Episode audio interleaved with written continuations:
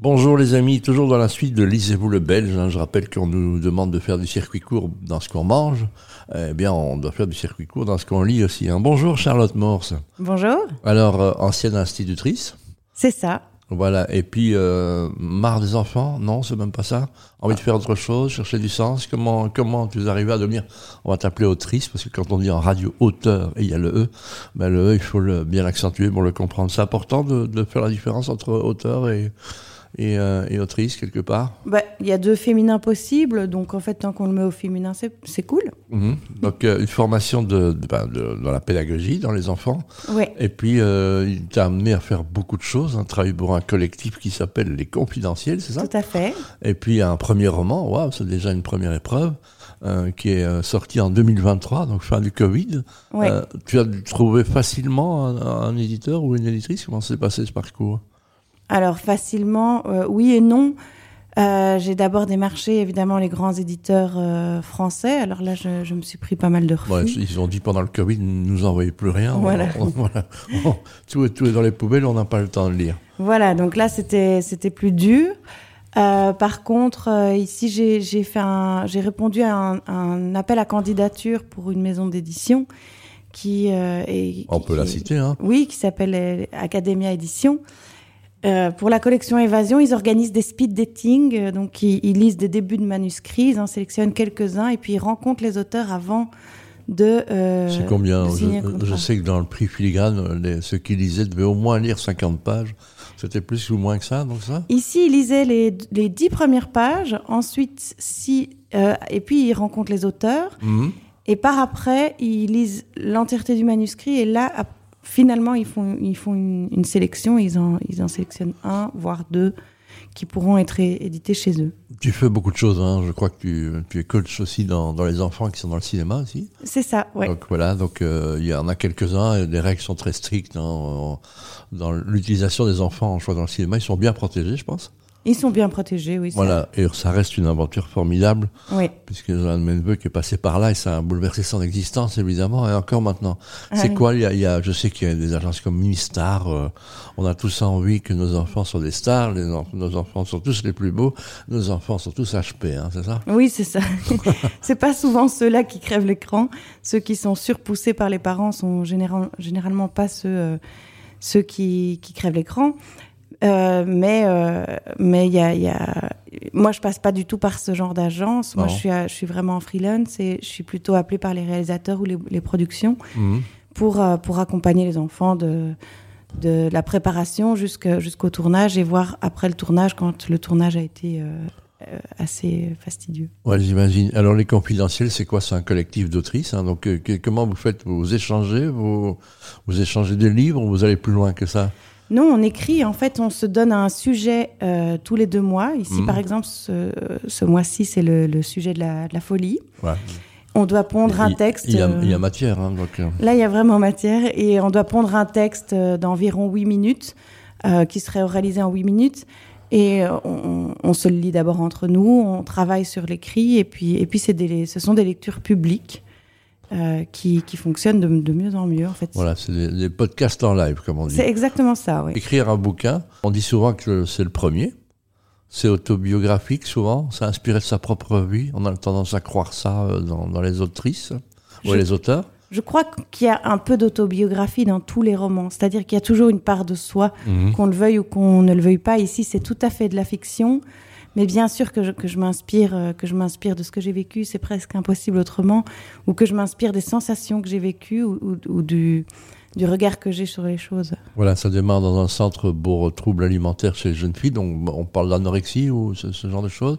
Ouais. Voilà, et donc euh, heureusement qu'il y a un cri d'alarme que vous les femmes vous, vous lancez avant, hein, c'est pas toujours le cas chez les garçons, donc c'est parfois plus dramatique. Euh, et puis euh, bah, il se passe, je vais pas tout raconter, hein, mais il se passe quelque chose et finalement il y a, il y a une espèce d'union qui se retourne, que ça s'appelle les héros, c'est un peu ça le pitch? Oui, en fait, c'est attention que c'est pas un centre pour les pour soigner les, les troubles du comportement alimentaire. C'est vraiment un centre pédopsychiatrique pour enfants, Mhm. enfin pour jeunes en dessous de 18 ans. Et ils ont des troubles qui sont qui sont tous différents. Je veux dire, il y, Ah, y y y a des névroses différentes. Bon, ici, c'est dans le communiqué que je reçois, donc je ne fais que lire. hein, donc c'est des troubles chez les adolescents, y a pas mal. Voilà. hein, donc on, on a reçu Caroline Depeut il n'y a pas longtemps, qui Mhm. expliquait un peu euh, les troubles, et Dieu sait s'ils sont nombreux et qu'on Ouais. s'inquiète pour notre jeunesse. Il en a raison de le faire. Donc c'est ça. Et puis à un moment, bah, euh, c'est- quelque, quelque chose qui vous touche toutes, tous, et puis vous vous réunissez. C'est les héros, c'est ça? Moi, Ouais. je dis tout, je, je, c'est en tout cas l'histoire, du pitch de l'histoire. Voilà, et ils vont, ils vont en fait euh, organiser une vengeance, ils vont venger une, une amie du centre psychiatrique de manière euh, totalement tordue. Euh, et, euh, et donc on est entre le drame psychologique, parce qu'on se retrouve quand même dans la tête d'une adolescente dans les années 80 en centre Mhm. psychiatrique, et puis ça vire vers presque le thriller, parce qu'il va, il va y avoir, euh, il va y avoir un- un- une mission à laquelle ils vont s'atteler qui est, qui est, qui est risquée. euh, Mission que tu aurais eu envie de vivre quand j'étais jeune, toi, par exemple, non? Ou On a tous animé par des sentiments de, de révolte hein, quand on est jeune. C'est la création logique d'un adulte, non? Alors moi, j'aurais eu peut-être envie de la vivre dans mon inconscient, mais ici, elle est tellement déjantée que, que je pense que de manière raisonnée, je, je ne, ne l'aurais pas fait, non. Voilà, donc c'est quelque chose qu'on voit très vite. On voit les images, on, on voit déjà la série qui, qui peut se construire à la télévision, hein, série ou film, non? C'est un peu le Oui. rêve de toute autrice, hein? Euh, pour celui-ci, je l'ai pensé à la base comme un scénario de film, donc effectivement, pour celui-ci, je pense que ce serait quelque chose que... Tu déjà la distribution, tu avais la distribution en tête, tu voyais déjà les rôles dedans? Tu vois déjà qui pouvait jouer, ça pas encore? Bah, oui, évidemment, j'ai déjà rêvé à des choses comme ça. Et puis pour les jeunes, comme je travaille avec des jeunes dans le cinéma, évidemment, je m'inspire de, de ceux que je rencontre euh, sur les tournages. Voilà, c'est le rêve de toute autrice de voir euh, son, son œuvre déroulée dans, de manière audiovisuelle. Je ne suis pas sûre que ce soit le rêve de toute autrice parce que c'est aussi un sacré risque à prendre. Évidemment. Tout le monde s'émerveille, a envie d'être auteur. Il y a eu beaucoup de gens qui se sont euh, sentis des âmes euh, de créatifs durant le Covid, je pense. hein. Beaucoup de gens ont changé, ont, sont retournés vers la musique, ont écrit beaucoup. Oui, c'était une période très propice à la créativité, ça c'est clair. Ouais, c'est clair. Et tout ce qu'on vivait aussi était euh, pouvait engendrer beaucoup de choses. Euh, quand on vit de son écriture, on va pas, on va pas se casser le bras de la face. C'est pas facile d'en vivre, voire très compliqué. Je crois qu'il doit y avoir une dizaine d'auteurs en Belgique qui en vivent confortablement, une trentaine qui en vivent un peu, puis le reste, euh, c'est de la passion, euh, c'est du loisir lucratif. Bien sûr, en fait, c'est pas l'écriture qui fait vivre à ce stade, en tout cas pour ma part, c'est le statut d'artiste qui me fait vivre.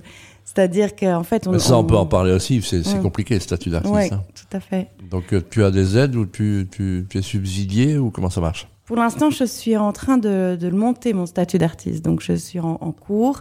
Ça devrait aller parce que je travaille beaucoup dans l'artistique sur plusieurs Mhm. pôles différents. Pour, des gens, c'est très compliqué. Pour les auteurs, encore plus, que les contrats sont très particuliers. Parfois, il y en a même pas vraiment de, il n'y a pas vraiment de jours de travail. Euh, donc, c'est sûr, les, si on veut devenir écrivain, il faut, il faut pas le faire pour l'argent dans un premier temps, parce qu'il y a quand même de grandes chances de ne pas pouvoir euh, en Mais, vivre. Un cas particulier pour les artistes, en tous les cas pour les comédiens, ils ne peuvent pas devenir indépendants, ce qui est grotesque, hein, quelque part. Tout à fait. Donc voilà, Mhm. les prix Metterling ont été remis lundi, les trois premiers. Ouais. Thibaut de Coster, Charlie Krenerman ont reçu le premier prix pour le décor. On leur a enlevé leur subside. Daniel Ancène, on lui a refusé. Et le troisième prix, j'ai oublié, mais en tous les cas, on leur a coupé le budget en deux. Donc dans, dans les, dans les mêmes 24 heures. Donc c'est cruel. C'est absurde. C'est absurde, on est là-dedans. Sans- Quel est ton rêve, toi Euh, tu, tu, tu, tu- tu as écrit au Père Noël pour demander quelque chose, là? Alors, je- moi, je rêve absolument tout le temps. Je n'ai pas peur de rêver. Donc, tous Bon. les soirs, je m'endors en, en imaginant ce, ce que je voudrais.